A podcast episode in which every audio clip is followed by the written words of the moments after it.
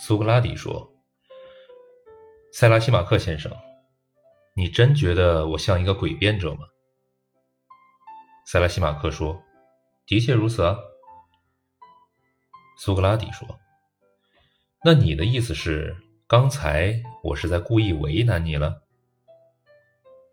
塞拉西马克说：“你这人真的很擅长诡辩，但你总是会被人揭穿的。你想要偷偷施展你的诡计，却被我拆穿了。在辩论中，你是没有本领战胜我的。”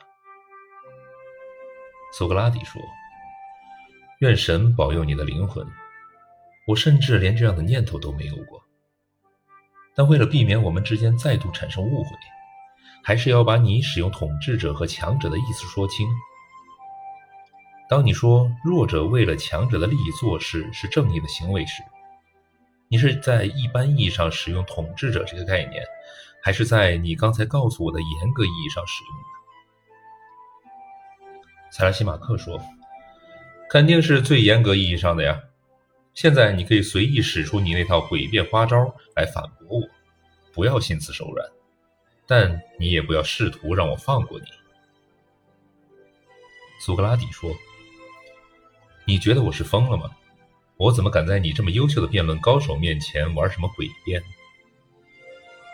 塞拉西马克说：“刚刚你就试过了，但很可惜，你失败了。”苏格拉底说：“算了，我们不要吵了，还是请你告诉我，就你刚才说的严格意义来看。”一名医生究竟应该是治病的人，还是赚钱的人？我现在说的医生，当然指的是名副其实的医生。塞拉西马克说：“名副其实的医生是治病救人的。”苏格拉底说：“那么名副其实的舵手是掌舵的，还是一名普通的水手呢？”塞拉西马克说：“当然是掌舵的。”苏格拉底说：“但当他不在航海的时候，人们为什么也叫他舵手而不是水手呢？因为和这个真正有关系的是，他有高超的技艺，能施行对水手们的领导责任。”塞拉西马克说：“这点我是同意你的。”苏格拉底说：“每种技艺都有自己对应的利益，难道不是吗？”塞拉西马克说。关于这一点，我仍然是同意的。苏格拉底说：“记忆的天然目的就是寻求和提供这种利益。”塞拉西马克说：“是的。”苏格拉底说：“记忆除了它自身的尽善尽美之外，还有其他需求吗？”塞拉西马克说：“你这话是什么意思？”苏格拉底说：“这就好比你问我。”对身体来说，是不是只要有个身体就行了？或者身体还有其他需要？我会回答你说，身体一定还有别的需求。这就是医术被发明出来的原因。因为身体终究是有欠缺的，有缺陷的身体是不能让人满意的。为了身体的意义，医疗技术才得以出现。你说我的回答对吗？塞拉西马克说：“对。”苏格拉底说：“我们再来看看这些，因为身体存在着缺陷，医疗技术才得以发明。但医疗技术是不是也一样存在缺陷，也会犯错呢？或者这么说吧，任何一种技艺都需要某种品性、品质和特长，就像眼睛需要能看见，耳朵需要能听到一样。”但也正因如此，每一种记忆都需要别的记忆为自己达成的目的提供帮助，带来利益。你说我这样说对吗？任何记忆都会存在某种不足或者缺陷，都需要其他记忆来帮助它。